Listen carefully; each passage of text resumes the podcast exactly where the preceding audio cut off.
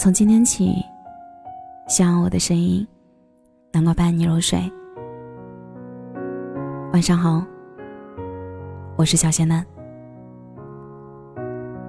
你有没有这样爱过一个人？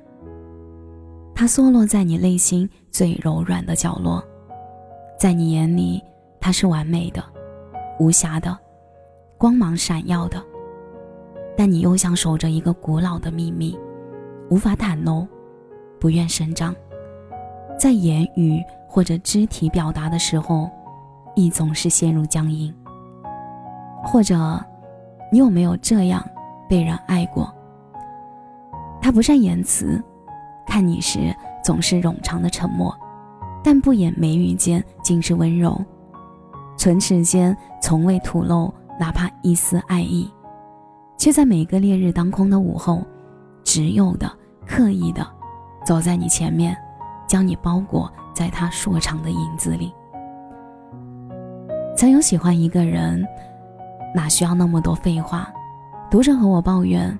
说自己的老公太闷了，不会讲浪漫的情话，情人节没有玫瑰和巧克力，结婚纪念日没有烛光晚餐，和朋友聚会，人家的老公要么妙语连珠，能言善道，要么见多识广，多才多艺，唯独他经常默默地坐在旁边，少有言语。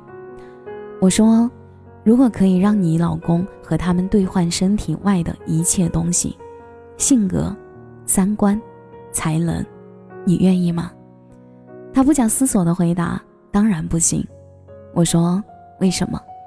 他说：“因为我爱他，而且他也爱我呀。”说完后，似乎感到有些不好意思。他说：“我下班比他晚，他每天回家的第一件事情就是打开热水器。”然后做饭。当我回到家里的时候，通常饭菜刚刚做好，等吃完饭，热水也烧得刚刚好。他没有突出的特长，也没有特别喜欢的东西，但是只要我喜欢的，他都喜欢。无论发生多大的事情，只要看到他在，我就一点也不担心。很平常，但言语里尽是甜蜜。爱情是一种很奇怪的东西，有些人热情似火，恨不得将对方揉进自己的心脏，拥抱、触摸彼此的每一寸经脉；但同样，也有些人含蓄无声，只是在对方看不见的角落里静静注视，捕捉对方的每一缕呼吸。老一辈人的爱情大抵如此吧。奶奶从小体弱多病，只能做一些轻松的手工活。嫁给爷爷后，爷爷从来没有让她干过重活。在六七十年代的农村，这是无法想象的。拖儿带女，一大家子八个人，全靠爷爷一个人养活。但是爷爷从未有过怨言。父辈们都说，爷爷其实并不是一个好脾气的人。但在我的印象中，他从未对奶奶说过一句重话。老两口都喜欢打麻将，但只要奶奶在场。爷爷都是坐在旁边默默观战，爷爷有时候说话做事不对，奶奶埋怨他几句，他通常就不再发声，甚至有时候像个孩子一样，略显尴尬。几年前奶奶病危，医生表示无能为力。听叔姑他们说，爷爷经常一个人躲在外面偷偷抹眼泪。对老一辈人的婚姻，我们想到最多的词就是父母之命。媒妁之言，有时候我们根本不会将“爱情”这两个字和他们联系起来，既由于时代，也因为年龄。爷爷二零一四年因为车祸意外去世，奶奶仿佛瞬间被抽空了所有的力气，身体也每况愈下。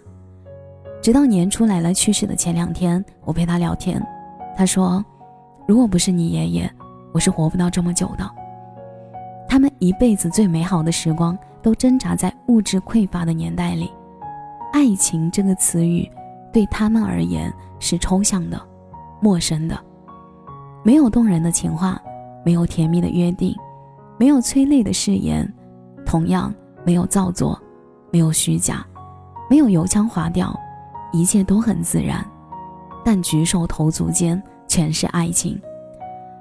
前段时间看了很火的韩国电影《釜山行》，上车的时候，女生在其他同学的起哄中，主动坐在了棒球男孩旁边，直接而笃定地告诉他：“你只需要接受就好了，这是你的宿命。”霸气而直接，男生没有说话，但从嘴角勃起的笑意可以看出他内心是欢喜的。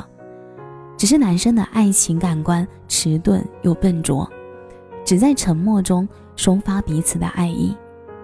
无论是后来男生为了拯救女生不顾危险的与其他两人穿过几节满是丧尸的车厢，还是最后带着她一路逃亡，都验证了这段感情并不是女生的一厢情愿，而是两个人的彼此爱慕。直到剧末，女生不幸被丧尸感染。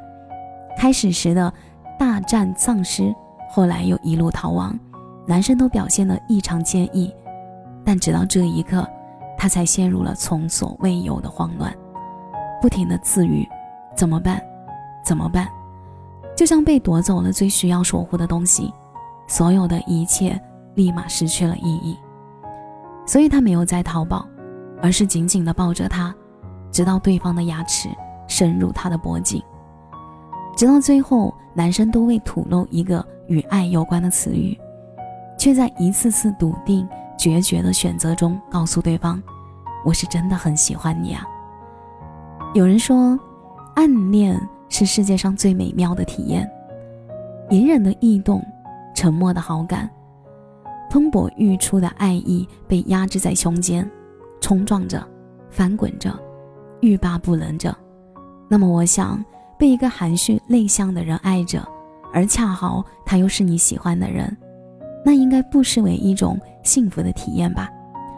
就像一个守护着糖果的小孩，小心翼翼地贪婪着，你的一切情绪都直接投影到了他的世界，欣喜你的开心，感伤你的难过。我没有妙语连珠的口才，说不出感天动地的誓言；我没有妙笔生花的文采。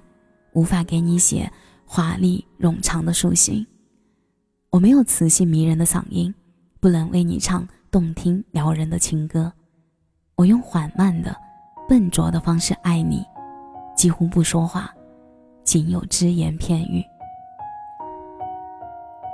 感谢您的收听，我是小仙男。如果你刚刚喜欢我的声音，记得点点关注，给仙丹五星好评哦。每晚十一点，我都在这里等你。